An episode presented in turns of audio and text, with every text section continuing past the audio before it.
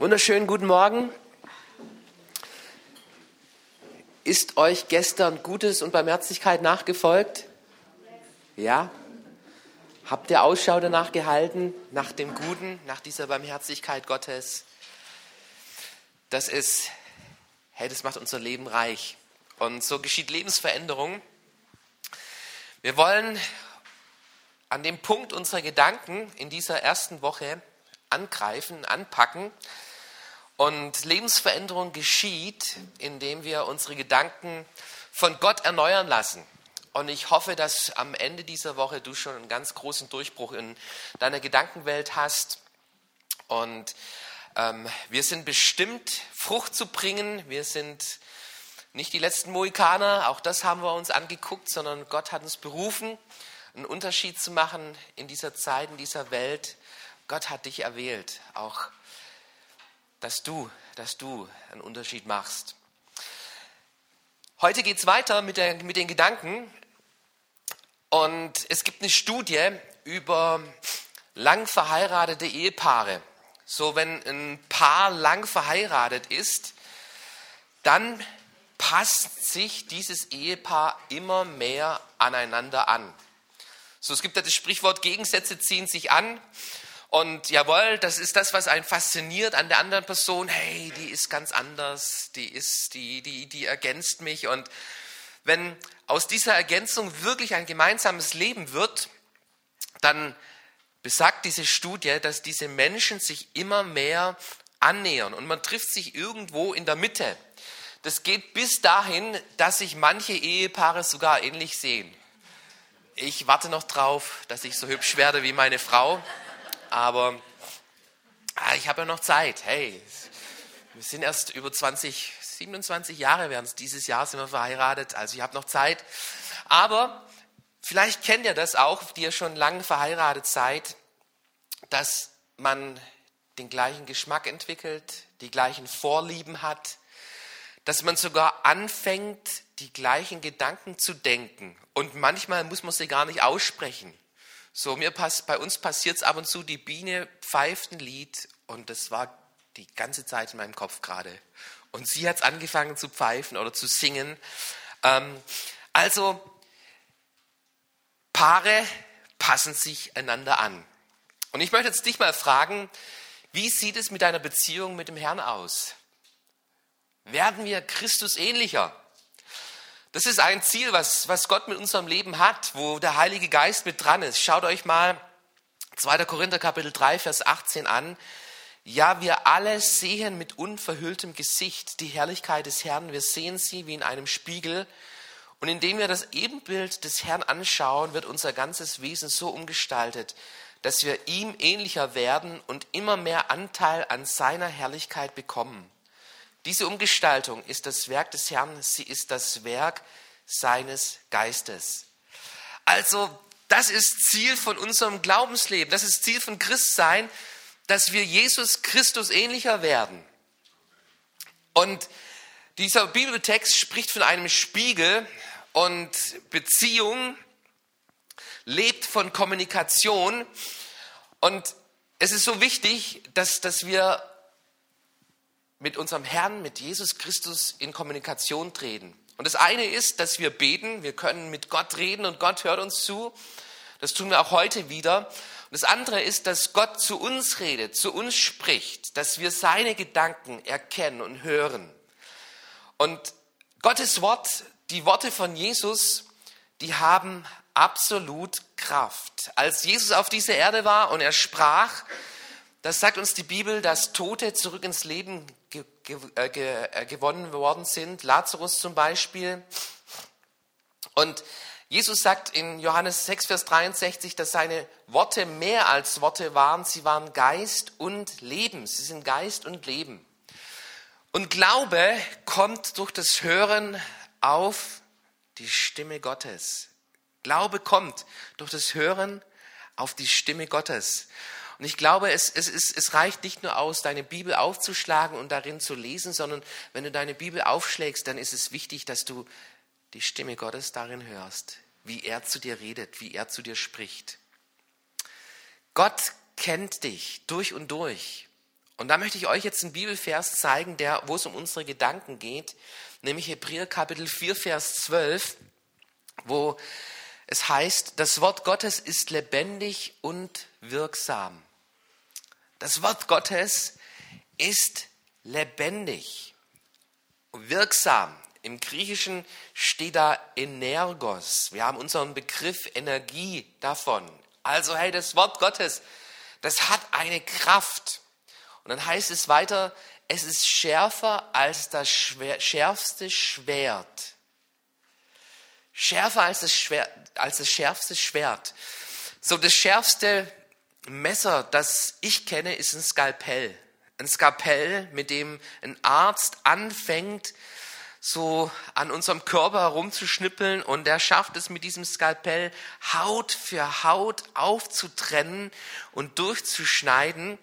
Und die Bibel ist noch schärfer, noch schärfer als das schärfste Skalpell eines Chirurgen. Und dann beachtet mal, wie es weitergeht. Wie, nee, nochmal zurück zu diesem Vers. Und es durchdringt unsere innersten Gedanken und Wünsche. Und an dem Punkt, um den Punkt geht es mir heute. Das Wort Gottes kennt unsere innersten Gedanken und Wünsche. Und es will durchdringen, durchdringen diese Gedanken. Es will an diesem Punkt, will das Wort Gottes in unseren Gedanken schneiden. Mit diesem Skalpell, wo ein Chirurg arbeitet, mit diesem Skalpell des Wortes Gottes, da möchte Gott an unser Leben heran, unser Leben verändern, nämlich indem es durchdringt. Und es deckt auf, wer wir wirklich sind und macht unser Herz vor Gott offenbar. Und ich fand es so interessant, dass dieses Wort Gottes aufdeckt, wer wir wirklich sind. Und ich glaube, an dem Punkt, da merkt ihr den Kampf unserer Gedanken vor allem, oder? Hey, wer, wer bin ich überhaupt? Wer bin ich? Und wir haben oft unsere Identitätsprobleme, dass wir auch das, das Leben für sinnlos, für leer irgendwo halten, dass uns diese Freude fehlt, dass wir nicht wissen, hey, wozu gibt es uns überhaupt auf dieser Welt? Und das Wort Gottes, es möchte genau an der Stelle in unseren Gedanken aufdecken, wer wir wirklich sind und macht unser Herz vor Gott offenbar. Lieben Freunde, wenn es um Gedankenveränderung geht, wenn es darum geht, dass wir Christus ähnlicher werden wollen, dann ist es so wichtig, dass wir in den Spiegel des Wortes Gottes schauen, dass wir dieses Skalpell Gottes in unseren Gedanken anwenden und uns darauf einlassen, dass Gott dadurch dringen darf, unsere Gedankenwelt. Unsere Gedanken, die sind so schräg. Das Denken in unserer Gesellschaft ist so schräg, so daneben. Und es ist so wichtig, dass wir hier uns ausrichten lassen an diesem Wort. Ich zeige euch mal eine Illusion, eine optische Illusion. Wer sieht gerade Linien? Die Waldraut sieht gerade Linien, du siehst auch gerade, gerade Linien. Also sind die schief oder sind die gerade? Die Waldraut sagt, die sind gerade. Ähm, also rein optisch mit meinen Augen, wenn ich mit meinen Augen da drauf schaue, dann denke ich immer, hm, nicht, weiß nicht so richtig. Aber wenn du, wenn du jetzt hier ein, eine Latte hinlegst, dann merkst du, hey, da, gerade, gerade, gerade, gerade. Und das kannst du durchziehen. Jedes dieser Linien alle diese Linien sind gerade. Du findest es nur heraus, indem du einen Maßstab ansetzt. Und was ist der Maßstab für unser Leben? Was ist der Maßstab für unser Leben? Und wir erleben da verrückte Dinge. Nehmen wir das Beispiel mal Liebe. Hey, Liebe erlaubt doch eigentlich alles, oder? Liebe erlaubt Sexualität, vor der Ehe, außerhalb der Ehe. Wieso? Wir lieben uns doch. Liebe erlaubt Homosexualität. Warum? Hey, wenn sich zwei Menschen lieben, was kann man dagegen haben? Stopp. Stopp. Wir haben, wir haben unsere Maßstäbe. Zum Beispiel ähm, ist es immer noch verboten, dass bis zu einem gewissen Verwandtschaftsgrad man nicht heiraten darf. Ich darf nicht, ich durfte nicht meine Schwester heiraten. Das ist auch gut so. ja. Ähm, man darf keine minderjährigen Kinder heiraten. Also da auch, auch, auch Sexualität mit, mit Minderjährigen ist immer noch strafrechtlich verboten. Wir haben da unsere Maßstäbe. Und wer setzt eigentlich die moralischen Maßstäbe in meinem Leben? Ist es die Gesellschaft? Und die Bibel sagt uns eben, was der Maßstab an diesen Punkten ist, wie wir unsere Sexualität leben sollen. Und da möchte Gott meine Gedanken durchschneiden. Hey, worauf lasse ich mich ein? Pornografie, ähm, das, was, was die Gesellschaft prägt und lebt. Und, und an der Stelle, da möchte das Wort Gottes in meine Gedankenwelt hineinschneiden. Unsere Gedanken sind schief, wenn es keine absoluten Maßstäbe mehr gibt in meinem Leben. Und da bin ich froh, dass ich Christ bin, dass ich Gott kenne, dass ich Jesus gefunden habe, dass ich die Gebrauchsanleitung für mein Leben habe, nämlich die Bibel. Und daran möchte ich meine Gedanken messen und Gott möchte, soll in meinen Gedanken darum schneiden dürfen. Ich möchte jetzt mal ein paar Punkte anschauen, die uns die Bibel zeigt und lasst uns gemeinsam diese Verse lesen. Gewollt, was sagt die Bibel bin ich gewollt. Psalm 139, 13, ab Vers 13. Und jetzt lesen wir gemeinsam. Du bist es, der mich im Leib meiner Mutter gewoben hat. Ich preise dich, dass ich so herrlich, so wunderbar geschaffen bin. Das ist das, was, was Gott in deinem Denken verändern möchte. Du bist gewollt. Psalm 8, Vers 6. Du hast ihn, den Menschen, wenig geringer gemacht als Gott. Mit Ehre und Hoheit hast du ihn gekrönt. Du hast ihn zum Herrscher gesetzt über die Werke seiner Hände. Alles hast du ihm unter die Füße gelegt. Du bist gekrönt. Du sollst regieren. Über deine Welt sollst du, sollst du Einfluss nehmen, nicht einfach nur gelebt werden, sondern Gott hat dich gekrönt, um zu gestalten, um zu geschaffen. Jesaja 43. So spricht der Herr, dein Schöpfer, der dich gebildet hat. Fürchte dich nicht, denn ich habe dich erlöst. Ich habe dich bei deinem Namen gerufen. Du gehörst mir. Du bist angenommen. Gott hat dich gerufen, du bist angenommen. Noch ein paar Wahrheiten aus der Schrift. Psalm 23. Der Herr ist mein Hirte. Ich habe alles, was ich brauche. Er lässt mich in grünen Tälern ausruhen. Er führt mich zum frischen Wasser. Er gibt mir Kraft. Er zeigt mir den richtigen Weg um seines Namens willen. Hey, Gott versorgt mich. Ich brauche mir keine Sorgen machen, bin, ohne Ausweg bin. Gott hat Versorgung für mein Leben. Zephania 3, Vers 17. Der Herr, dein Gott, ist bei dir, ein starker Heiland.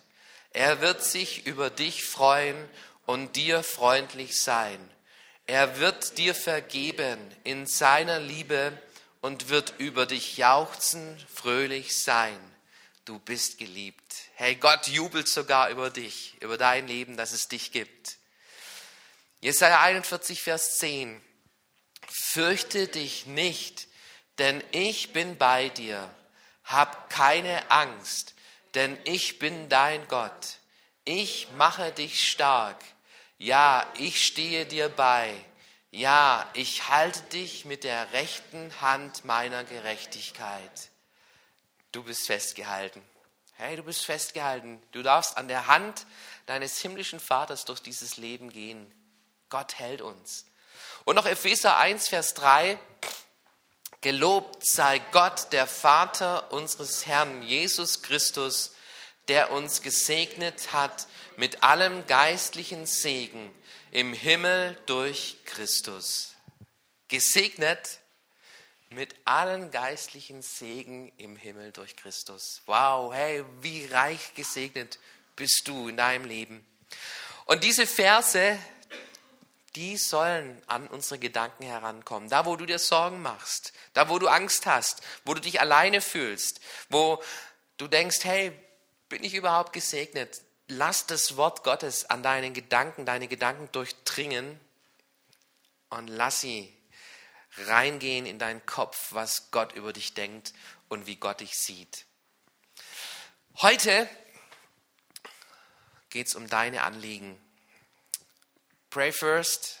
Und ich glaube, wir haben alle unsere Pakete, die wir mit uns herumtragen.